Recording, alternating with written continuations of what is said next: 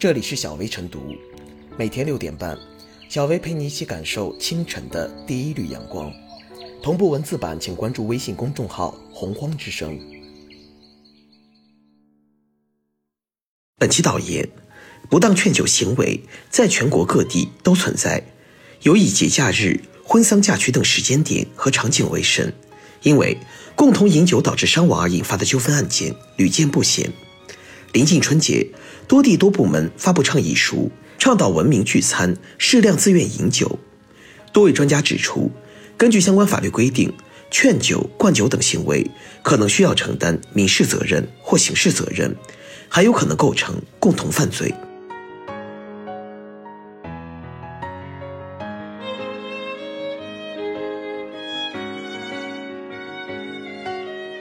文明社会。应对畸形酒文化说不。春节将至，很多人便将红喜事提上议程，准备热闹一场，应酬便也渐渐多了起来。一些应酬没法拒绝，一些聚会不得不去。而在传统的观念里面，喝酒似乎是很多人表达感情的一种方式。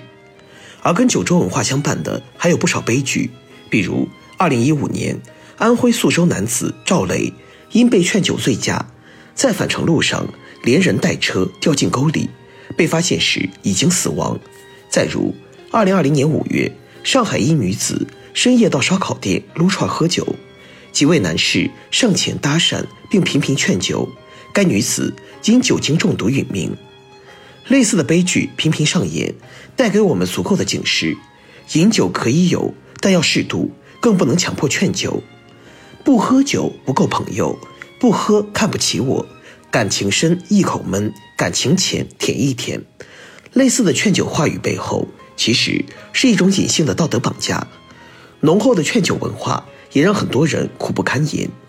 有媒体曾经搞过一项关于劝酒的调查，结果显示，百分之九十二点三的人表示有过被劝酒的经历，百分之七十四成因推脱不过被迫接受。由此可见，天下苦，畸形的酒文化久矣。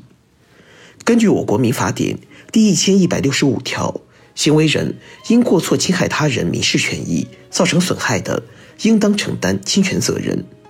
第一千一百六十九条也规定，教唆帮助他人实施侵权行为的，应当与行为人承担连带责任。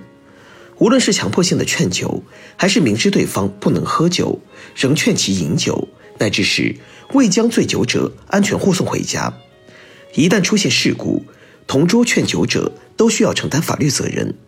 从这来说，喝酒不劝酒同样是法理常识，对每个人来说都应以此严格要求自己，要求别人，要求身边人。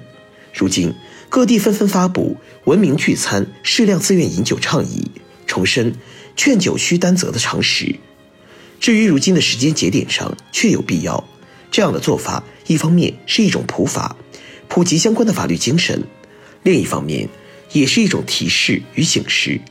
文明社会还是应该要对畸形的酒文化说不。现代人的餐桌文化要考虑礼仪，考虑传统文化，考虑酒文化，所以适度饮酒可以有，但也要考虑安全，考虑健康。过度饮酒、过度劝酒则不该有。从这来说，倡导文明饮酒，不只是对饮酒者的一种关爱与保护，也是在倡导一种更加健康文明的生活方式。这也有助于社会文明的建设。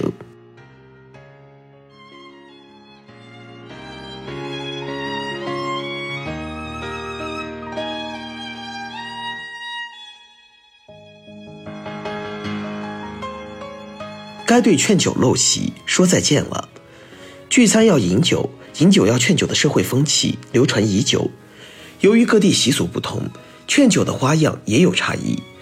有划拳猜眉、唱祝酒歌的文劝，有发誓赌咒、灌酒的武劝，但总归是想尽办法让人多喝酒，甚至喝趴下最好。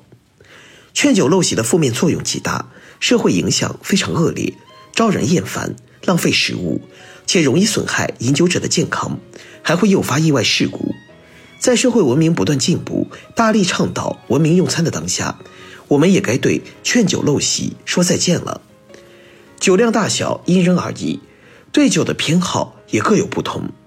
善饮者千杯不倒，酒量浅的只能小酌，还有对酒精过敏的不一而足。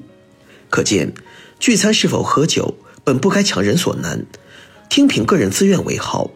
而劝酒本质上是一种强迫行为，变着法子要求他人喝酒。有媒体曾对两千零五名受访者做过调查，百分之九十二点三表示有过被劝酒的经历。百分之七十四称被劝酒时推脱不过就接受，显然，劝酒陋习非常普遍，大多数人并不喜欢，却受到传统习俗和社会风气影响，不得不被迫接受，以至于劝酒陋习难以根除。近年来，随着文明用餐理念的深入推广，越来越多的人意识到劝酒陋习的坏处以及过量饮酒对身体健康的危害性。开始主动拒绝喝酒，也不参与劝酒陋习。而在临近春节之际，各地发布文明聚餐的倡议书，意在普及喝酒不劝酒的社会常识，引导树立文明健康的社会新风尚。而且，劝酒陋习有可能诱发意外事故，给当事人造成伤害。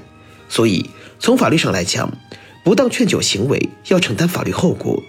近年来，各地屡屡上演共同饮酒、不当劝酒导致死亡的纠纷案例，司法机关均判定共同饮酒者、劝酒者承担赔偿责任，提高了不当劝酒行为的门槛，也给社会大众上了普法课，有助于推动形成文明用餐、理性饮酒的好习惯。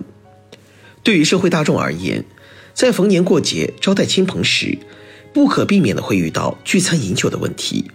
那就要掌握好分寸，不仅自己要适量饮酒，还应主动尊重他人意愿，做到敬酒热情、劝酒适度，不强行劝酒，及时提醒、劝阻和照顾共饮者，以免发生意外伤亡事故。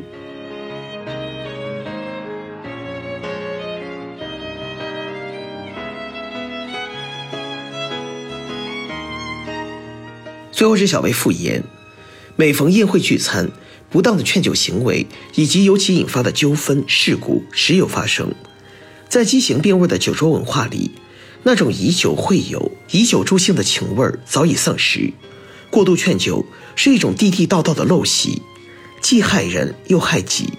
此次多地多部门陆续发布倡议书，提倡文明聚餐、适量自愿饮酒，恰恰是对传统文化的遵循。让过年的仪式感与现代文明对接，既要做到文明喝酒，更要做到文明劝酒，切莫把过度饮酒当做一种热情、一种情谊。千家万户的餐桌文明，影响着整个社会的良好风气。汇丰合唱的新生活，还要从文明饮酒开始。